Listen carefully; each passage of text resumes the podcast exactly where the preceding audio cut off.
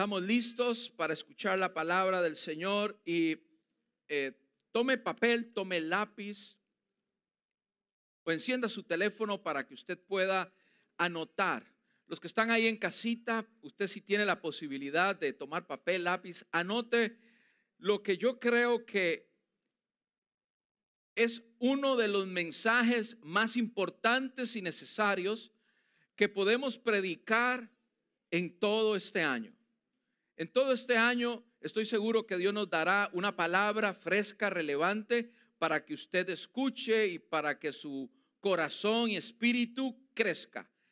Pero sobre toda esa palabra que el Señor nos dará durante el año, hoy se estará pavimentando, cimentando, forjando la base sobre lo que Dios edificará durante el año. De hecho, empezamos a darla hace unas cuantas semanas atrás, hace dos semanas, cuando estuve hablando de em, lo importante que es iniciar un nuevo año con cuatro principios importantes. Hablamos de seguir caminando, hablamos de estar conectados con Dios durante el año, hablamos de la capacidad de enfoque que necesitamos durante el año y hablamos de la urgencia de hacer amigos, compadres, comadres, hacer mentores o ser mentores para personas que nos necesitan, para amigos que nos necesitan y esos compadres, esos amigos que nos apoyamos los unos a los otros. Y dijimos que estos amigos iban a ser importantísimos a lo largo de todo este año, porque cuando te sientas desanimado, estos amigos estarán para levantarte. Espero que ya hayas empezado a hacer lo que empezamos a poner en tu corazón desde principio de año. Te pregunto, ¿ya hiciste amigos? ¿Ya te contactaste? ¿Ya te contactaste con ese mentor, con esa mentora que te puede ayudar durante el año? Pastor, estoy esperando que el Espíritu Santo me guíe. No te quedes esperando mucho tiempo. El amigo no va a venir a ti. Tú vas a buscar el amigo. Tú vas a buscar la amiga. Sí, pídele dirección al Espíritu Santo, pero no te quedes esperando y esperando y esperando.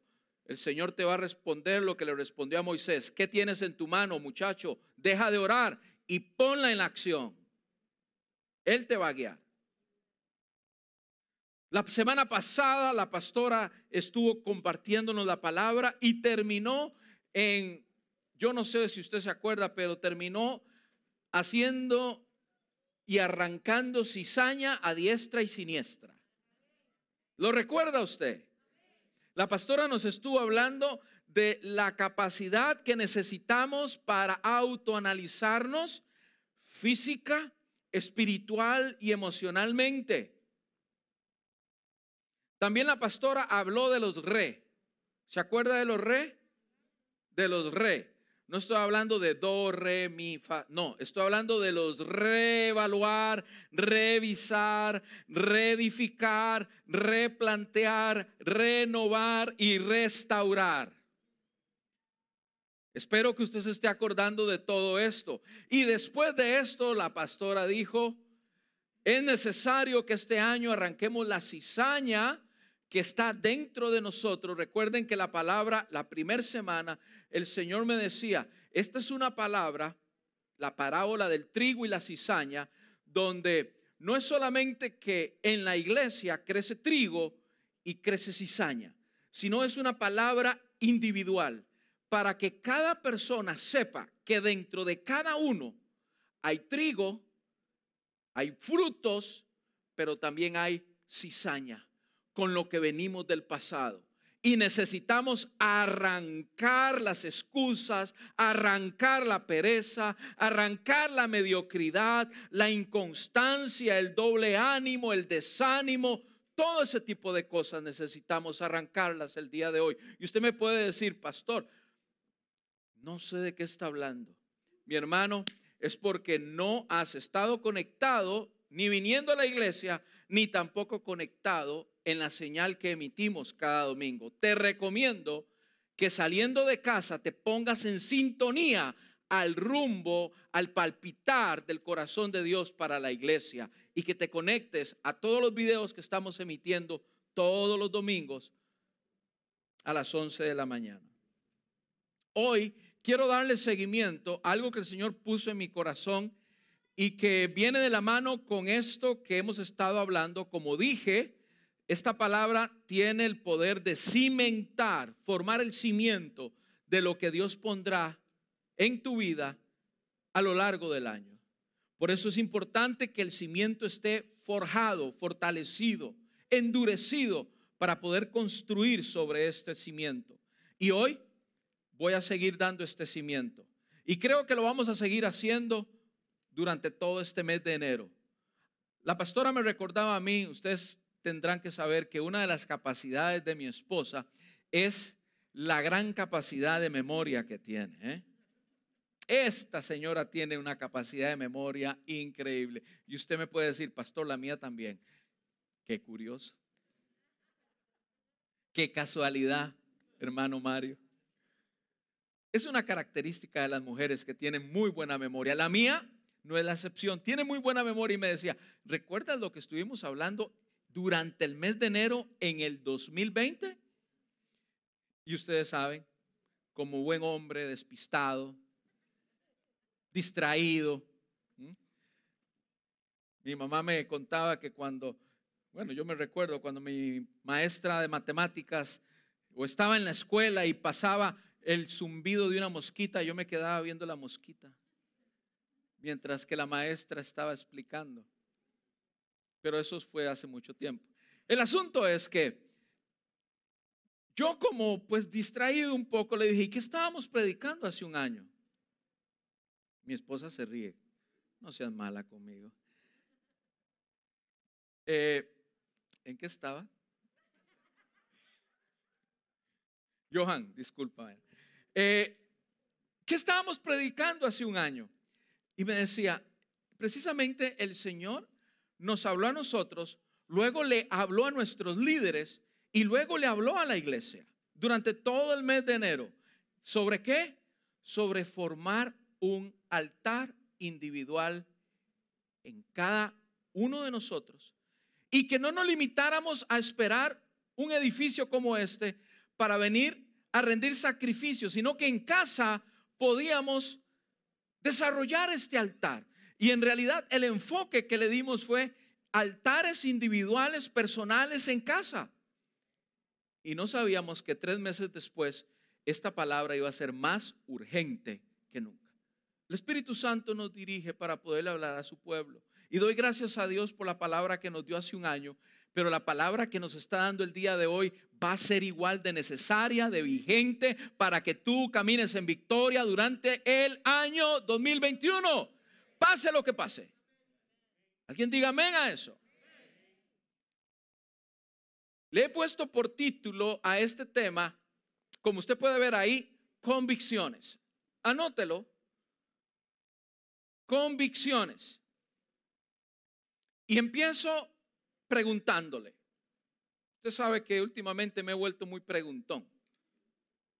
Empiezo preguntándole, allá los hermanos que nos están mirando, le quiero preguntar a usted y a todos los que estamos aquí, ¿qué convicciones tienes que no abandonarás? ¿Qué convicciones tienes que no estás dispuesto a negociar? ¿Qué convicciones tienes que no estás dispuesto a claudicar? ¿Qué convicciones tienes que no negarás? Que no estás dispuesto a hacer concesiones con respecto a tus convicciones. ¿Cuáles son? ¿Qué convicciones tienes? Todos debemos de tener convicciones, convicciones claras. Dios pone convicciones en nosotros, escuche bien, para que nos vaya bien, para guiarnos, para protegernos, para motivarnos a ser mejores cada día y vivir una vida agradable a Dios. Para eso son las convicciones. Si yo le pregunto el día de hoy, ¿Sabes cuáles son tus convicciones? Esta es una pregunta individual para todos los que estamos aquí y todos los que nos están viendo en esa pantalla. Te pregunto a ti, ¿sabes cuáles son tus convicciones? Tú me preguntarás o tú me dirás, sí, pastor, tengo muy claras mis convicciones, pero habrán otras personas que dicen, pastor, no tengo idea. ¿Cuáles son? ¿Cómo así, pastor? ¿Cómo que de convicciones? El Señor ponía en mi corazón que es necesario hablar del tema de convicciones. Porque aunque tú sepas estos cuatro principios que prediqué durante la primera semana, aunque tú sepas lo que la pastora predicó la semana pasada, la palabra de los reevaluar, reedificar, y que debamos de sacar la cizaña que hay dentro de nosotros, hay algunas personas que aunque ven la necesidad, no lo hacen. Hay personas que aunque dicen que quieren, no lo hacen. No lo sienten. Y desean seguir viviendo el año 2021 de la misma forma como vivieron el año 2020, dando vueltas, sin convicciones claras. Me di cuenta que para que en ti crezca el deseo de arrancar la cizaña, es necesario tener convicciones claras y bien fundamentadas para que tú entiendas la necesidad de limpiarte constantemente y arrancar lo que no sirve de ti. Para que tú puedas revisar, para que tú puedas reevaluar, para que tú puedas reedificar, es necesario que tú tengas el objetivo claro. Y para eso se necesitan las convicciones. ¿Dónde están tus convicciones? Pastor, ¿de qué habla de convicciones? No la no, no sé cuáles son. No me extraña que hayan personas en el Evangelio que nos estén mirando o que estén aquí y digan, no tengo claro mis convicciones. ¿Qué convicciones está hablando usted, pastor? Yo me levanto todos los días, me baño cuando puedo, me voy a trabajar y vengo y esas son, esas son mis convicciones. Hermanos, si esas son tus convicciones, me doy cuenta por qué está pasando lo que está ocurriendo en la vida de muchos. Nuestras convicciones revelan quiénes somos como personas. Escuche la importancia de las convicciones. Porque estas revelan quiénes somos como persona. Nuestras preferencias. ¿Qué decidimos? ¿Qué pensamos? ¿Cómo hablamos? ¿A dónde vamos? ¿Cómo gastamos el dinero? ¿Con quién nos casaremos? ¿De quién nos enamoraremos? ¿Cuál será mi profesión? ¿Y cómo nos relacionamos con otros, incluyendo a Dios? Las convicciones son la base de todo. ¿Alguien va conmigo? Me pongo a estudiar la palabra en el libro de números y me encuentro a dos elementos. Dos elementos, dos personajes muy jóvenes. Josué y Caleb. Y Josué y Caleb fueron parte de un grupo de 12 personas, uno por cada tribu de Israel, que Moisés mandó a espiar a la tierra que Dios les había prometido, la tierra de Canaán, pues esa tierra estaba protegida y dentro de esa tierra ya vivía gente. Y Moisés quería saber, ¿será que somos suficientes para poder enfrentar a ese ejército? Porque sabemos que esa es la tierra que Dios nos prometió, esa es la tierra que Dios nos quiere dar, pero no sé si somos suficientes, si tenemos suficientes armas, cómo nos vamos a organizar. Es necesario ir y mirar. Y llegó a la conclusión, el Señor le dijo, escoge una persona de cada tribu. Y entre esos iba Josué y Caleb. Usted sabe la historia. Estoy seguro que usted conoce muy bien lo que ocurrió. Efectivamente, fueron a la tierra, duraron 40 días inspeccionando la tierra, regresaron. Y los primeros que hablaron, ¿saben quiénes fueron? Los primeros que hablaron fueron los positivos los que tenían convicciones claras. ¿Quiénes? Dos de diez. Josué y Caleb fueron los primeros que hablaron y dijeron, señoras y señores, esa tierra está llena de leche, está llena de miel, está llena de buen fruto. Miren, aquí traemos la racima de uvas para que miren el tamaño de estas uvas. Mire, el detalle es que hay gente grande ahí, pero nosotros podemos vencerlos. Y los otros diez se quedaron escuchando y dijeron, ¿qué onda con estos dos? Están locos.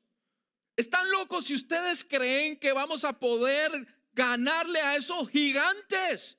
Son muchísimos.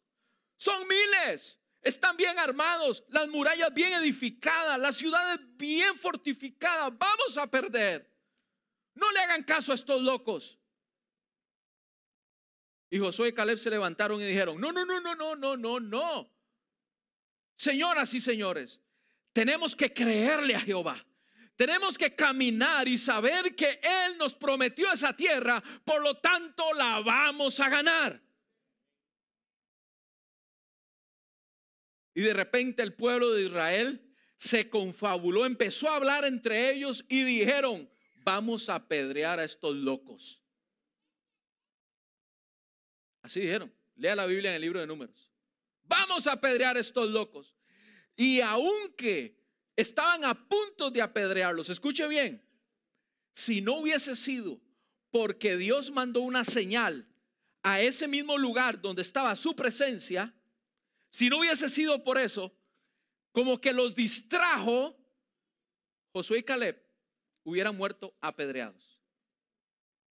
Fue porque Dios los distrajo. Lea el libro de números. Pero ellos estaban decididos, aunque los apedreasen, a hablar lo que Dios les había dicho que hablasen. A hablar con carácter. Y no importa que me llaman loco, no importa que me digan crazy, no importa que pase lo que pase, el Señor nos prometió esa tierra, el Señor nos la va a dar. ¿Alguien se ha sentido como Josué y Caleb alguna vez?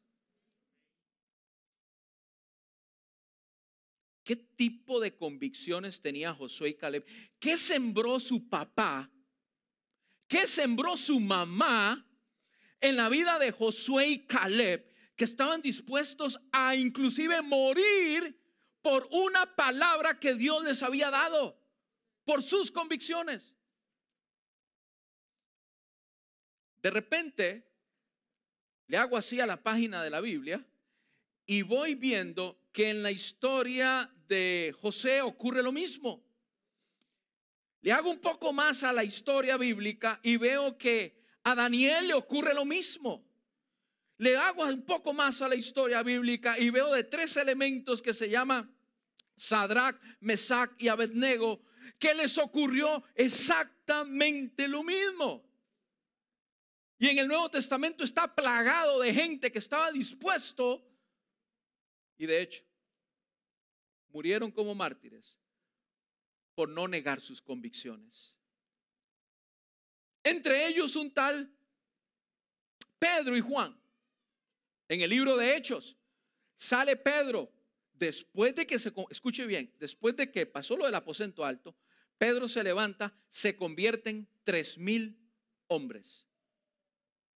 Cuando la palabra dice hombres, tres mil hombres, es porque posiblemente se convirtieron también muchas mujeres y muchos niños. Pero solamente se contaron o está la evidencia de tres mil hombres. Después de eso, Pedro y Juan van camino, no recuerdo a dónde es que iban de camino, a Fayville seguramente, y se encuentran a, un, uno de estos que le falta la piernita, un cojo, No, ¿verdad? Se encuentra uno de estos que eh, eh, le hacen falta sus extremidades y, le dice, ¿qué necesitas? Necesito ser sal, necesito, necesito caminar. Y Pedro le dice, bueno, pues en el nombre de Jesucristo, en el nombre de Jesús, levántate y anda. Y la gente se quedó, porque empezó a caminar. Y usted sabe que cuando Dios lo bendice a uno, hay otros que se enojan, ¿no? Los fariseos y los saduceos estaban mirando y dijeron, ¿cómo va a ser este? Que en el nombre de Jesús de Nazaret sana a este. ¿Cómo va a ser posible? Tomemos los prisioneros, castiguémoslos y digámosles que nunca más prediquen ni hablen sobre este nombre, ni que enseñen sobre este nombre. Después de que los golpearon, después de que los eh, encarcelaron, los tuvieron presos, dijeron, necesitamos que nos hagan un favor, los fariseos, nunca más enseñen sobre este nombre, el tal Jesús de Nazaret. Y Pedro dice, eh, eh, un momentito. Lo que hemos aprendido, lo que hemos visto y lo que hemos oído de nuestro maestro, eso mismo haremos y sanaremos en el nombre de Cristo Jesús de Nazaret. Se enojen ustedes o no se enojen. ¿O pretenden ustedes que obedezcamos, les obedezcamos a ustedes y desobedezcamos a Dios? Lo que nos ha mandado hacer. Y dice que los fariseos y los saduceos lo vieron tan decididos que mejor los dejaron ir. ¿Qué clase de convicciones ocurrió ya no en papá y mamá? Porque Pedro y Juan no nacieron cristianos, no nacieron en una cuna cristiana, sino que algo ocurrió en sus vidas en el tiempo de Jesús de Nazaret que acercó a ellos unas convicciones para, de ser necesario, morir por nuestras convicciones. ¿Alguien me sigue el día de hoy? Pero la historia bíblica no termina ahí. Pastor, ¿no ha leído la Biblia? No, se me ha olvidado. Váyase conmigo al libro de Segunda de Corintios, capítulo 11, verso 24. Y si usted no tiene la versión TLA, se la voy a poner aquí en la pantalla de su televisor para que usted pueda leer conmigo en la traducción al lenguaje actual para que usted mire la historia de este caballero llamado Pablo el apóstol. Dice, cinco veces las autoridades judías me han dado 30, 39 azotes con un látigo. ¿Cuántas veces le pasó eso? ¿Cuántas? Dígalo con alegría. Dígalo con alegría que no le pasó a usted. Cinco. Es que de vez en cuando responden como si los estuvieran azotando. A ustedes no lo están azotando, fue a Pedro. Digo, fue a Pablo. Dice que cinco veces las autoridades judías me han dado 39 azotes con un látigo. Pero la historia no termina ahí, siga leyendo. Tres veces las autoridades romanas me han golpeado con vara. Una vez me tiraron piedras. ¿Cuántos han sido apedreados aquí? ¿Cuántos han sido apedreados? Pues yo les tengo que decir algo. Yo he sido apedreado. ¿Cómo, pastor? Sí. Cuando crecía en los potreros allá en mi rancho y nos poníamos a jugar a pedradas, hermano, vieras cómo duele. Tú también, Francisco, vieras cómo duele que le den una pedrada a uno. Yo no me imagino lo que es morir apedreado. Ya más de uno dice, oh sí, pastor, a mí también me han apedreado. A más de uno por eso le quedó la cara así, ¿verdad? De una piedra. Sin mentirles, aquí tengo una herida de una pedrada. Sin mentirles, mi mamá es testigo, que seguramente no está mirando. Aquí tengo una herida, Stephanie, no te rías, de una pedrada. ¿Cuántos han sido apedreados el día de hoy? Ahora cambio la pregunta por sus convicciones. Y dice, me perdí donde iba. Una vez me tiraron piedras. En tres ocasiones se hundió el barco en que yo viajaba. Ah, seguramente Pablo iba para las para las Islas Canarias, o Pablo iba ya para Cozumel, o iba ya para Playa Culebra. Así se llama, ¿verdad? Seguramente iba para Playa Culebra. No, hermanos. Estuve en Altamar y dice ahí, una vez pasé una noche y un día en Altamar hasta que me rescataron. Porque estaba predicando la palabra o iba a un lugar donde iba a predicar la palabra. No crea que iba a Cozumel. Hasta que me rescataron.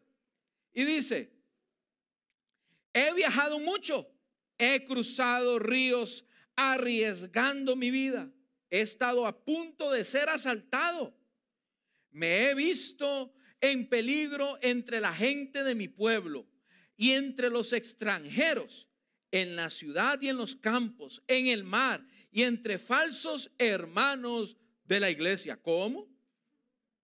Oiga, en peligro entre la iglesia. Sigamos adelante. Porque... Dice 27, he trabajado mucho y he tenido dificultades. Muchas noches las he pasado sin dormir. He sufrido hambre y sed. Por falta de ropa he pasado frío. El 28 termina diciendo, y por si esto fuera poco, nunca dejo de preocuparme por todas las iglesias.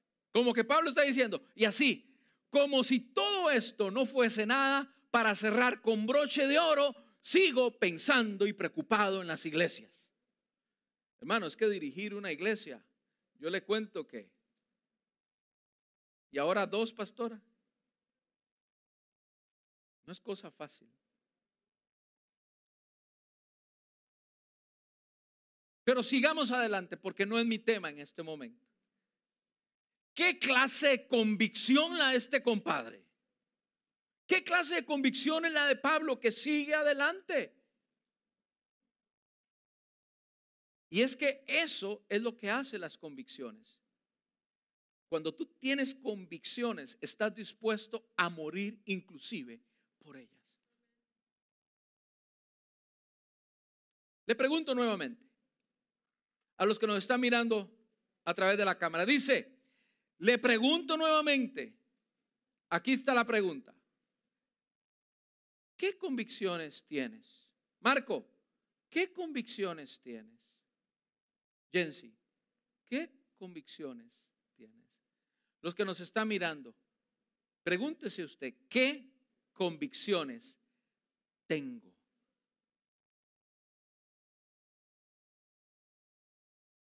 ¿Qué convicciones tienes que definitivamente no dejarás, que definitivamente no estás dispuesto a negociar, que definitivamente no abandonarás.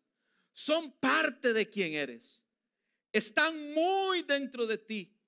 Las tienes porque Dios las te las ha dado, porque Él ha hecho grandes cosas en tu vida y por lo tanto no estás dispuesto hacer concesiones en lo que se trata de tus convicciones.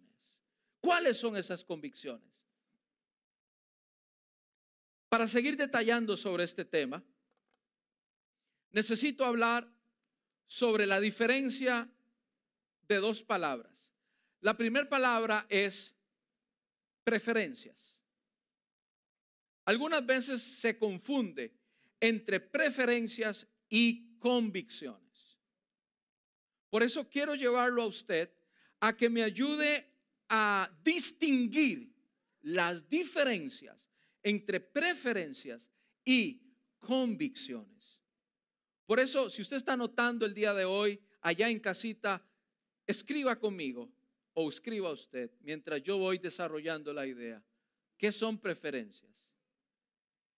Preferencia una preferencia es algo que yo creo hoy, pero podrían convencerme de algo mejor el día de mañana.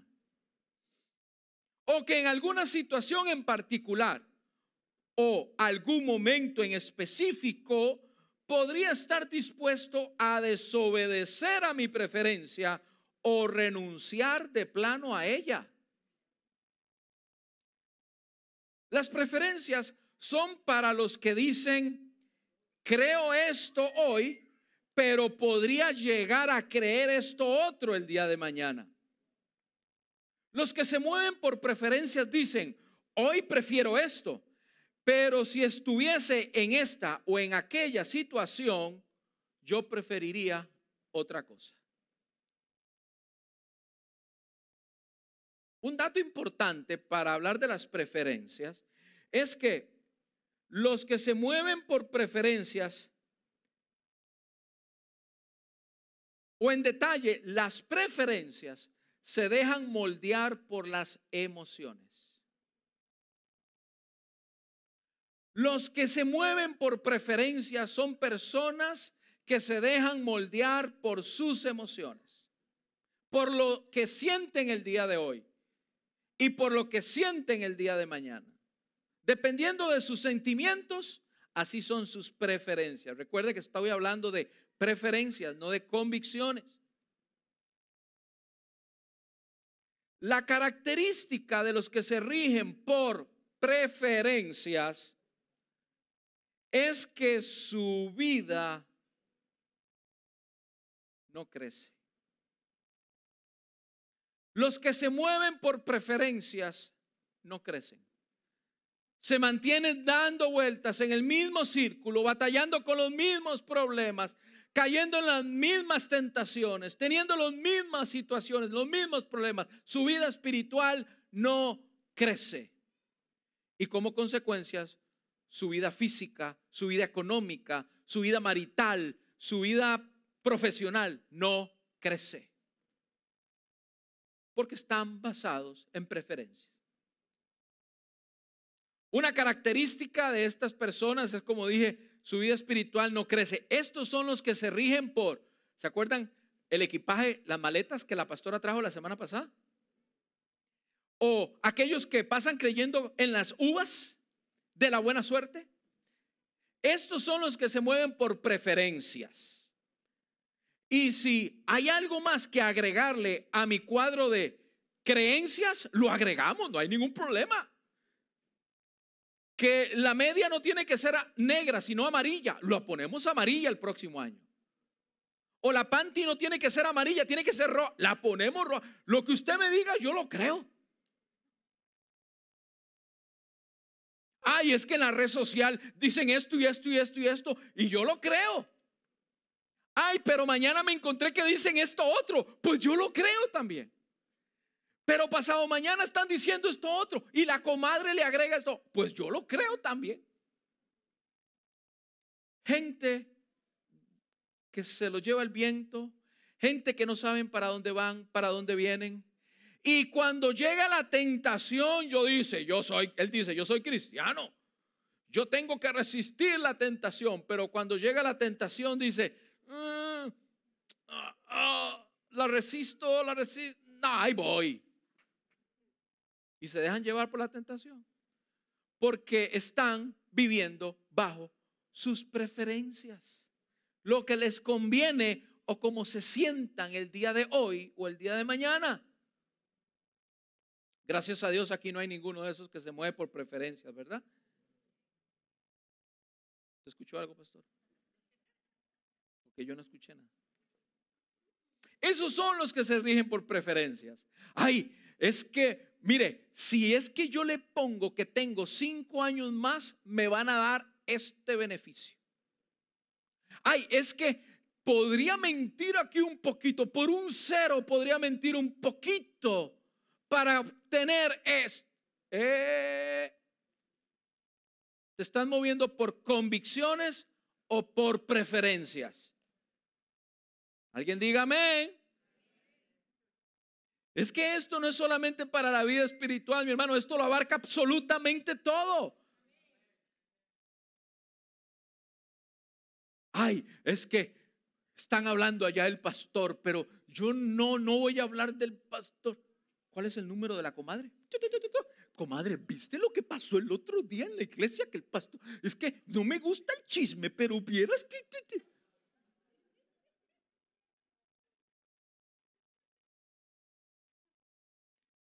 Los que se ríen, por, los se ríen por preferencias escuchan el chisme y ¿qué hacen con el chisme? Los que se ríen por preferencias son disipadores del chisme. Porque no, porque la preferencia no les da la convicción de poderse sostener y decir no. Hello. Hermanos, aquí la cosa está muy seria. Dígame un amén allá en la cámara, por lo menos, para yo sentirme apoyado. Yo creo que lo que acabamos de escuchar de Josué, de Caleb, de Daniel, de José, de Pedro, de Juan, lo que acabamos de leer de Pablo, yo creo que esta gente no, se no caminaba bajo preferencias. ¿O me equivoco? Hello. Pastora, últimamente han estado muy callados. Hasta la hermana Yasmina, que es mi mayor porrista, está muy callada. Digo, es que ella lo lleva en la sangre. Antes su mami se sentaba aquí y ella me echaba por, ¿se acuerdan? Pero eh, ahora ni una ni la otra, ahora. Ahora hablemos un poquito. Ahora hablemos un poquito de las convicciones. Ya hablamos mucho de las preferencias. Hablemos de las convicciones. Ese reloj camina como si le urgiese. Diga usted, sí, pastor, nos urge, nos urge que acabe. Convicciones. ¿Le acabo o le sigo? Mi, esposa dice, ah, no van a decir que pare. Ella es mi, ya les he dicho que ella es mi conciencia con vos. Convicciones. Vamos con las convicciones. Los cristianos no vivimos bajo preferencias, vivimos bajo convicciones. Eso es lo primero que usted tiene que anotar.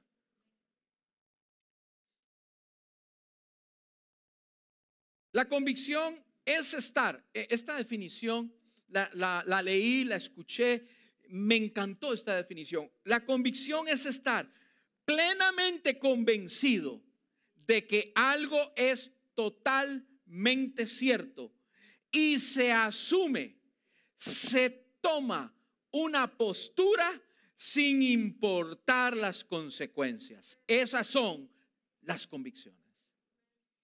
Cuando yo tomo algo y lo tomo como una verdad en mi vida y tomo una postura, no lo digo, oh, yo creo en esto, yo lo creo. No, no, con mi cuerpo, con mis pensamientos, con mis emociones, yo digo, yo creo en esto, tomo una postura y estoy dispuesto a ir hasta las últimas consecuencias por defender mi postura.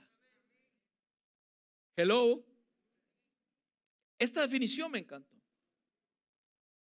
Esta debe ser nuestra postura en todo tiempo, la de los hijos de Dios.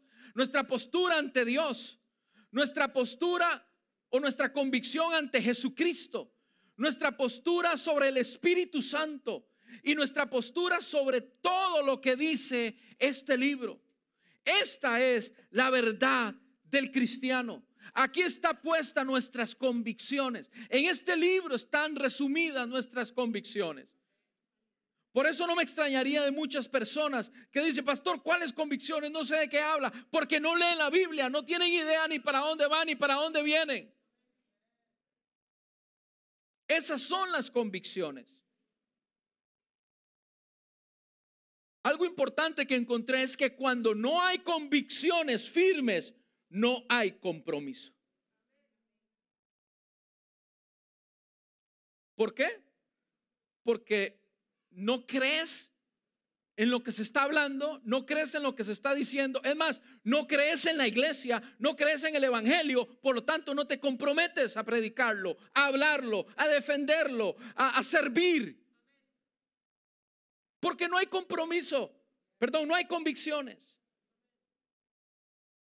Cuando no hay convicciones firmes, no habrá compromiso.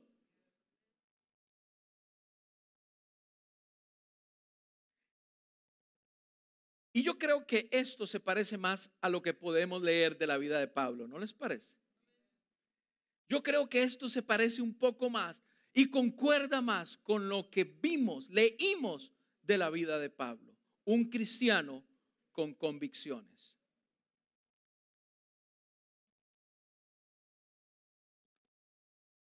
Una persona que se rige por preferencias no tiene idea, no sabe qué postura tomar ante la tentación.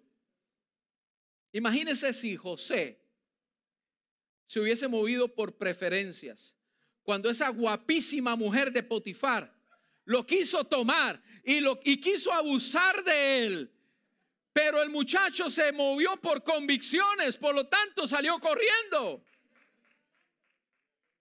¿Cuántos hombres aquí pueden decir, yo me muevo por convicciones y mi posición es la misma ante la tentación? Es mejor decir, aquí salió corriendo que aquí quedó. Amén. Pero muchos prefieren mejor que digan aquí quedé que aquí quedé, aquí salí corriendo. Muchos por sus preferencias deciden morir ahí. Y entonces, ¿sabes cuál es la estrategia del enemigo? Después de que pecas, después de que caes, después de que la embarras, el enemigo llega y te dice en el oído, mentiroso, farsante hipócrita. Vas a la iglesia los domingos y vas al grupo vida y levanta las manos. ¿No te parece que esa es una hipocresía? Y el que se mueve por preferencias dice, sí, la verdad que sí. Y se va mal, y se va mal, y se va mal, y de repente el enemigo termina sacándolo del Evangelio. ¿Sabes por qué? Porque nunca hubo convicciones en su vida. Está muy fuerte esto. Yo no quería que sonara tan fuerte. Por eso los he hecho reír en algunos momentos para que usted sienta, para que usted sienta que le amo. Pero la palabra de Dios es una palabra que se cree bajo las convicciones del Espíritu Santo, bajo el cristiano. El cristiano camina movido por convicciones, no por preferencias. Lo lamento. Ese aplauso pareció un aplauso de preferencias. Dele un aplauso al Señor de convicciones, por favor. Dele ahí al Señor un aplauso de convicción. Amén. Escuche bien. No llegué ni a la mitad de lo que iba a decir. Si usted no quiere perderse, lo mejor de este mensaje no es lo que he dicho, es lo que voy a decir la próxima semana. No se lo pierda. Yo que usted saliendo de la iglesia me registro para el próximo servicio. Es más, usted mi hermano, comparta, dele share a este mensaje, invite a otros para que escuchen esta verdad, que estoy seguro, como dije, va a solidificar, va a ser el fundamento de lo que Dios quiere hacer contigo para el próximo año, para este año que estamos viviendo. Escuche bien esto y aquí lo termino. Las convicciones se forman de principios. Y los principios son aquellas pequeñas o grandes verdades que Dios pone en tu vida a través de la palabra. Aquí estoy detallando lo que son convicciones. Repito, las convicciones se forman de pequeños principios, pequeñas verdades o grandes verdades que Dios te deja saber a través de su palabra.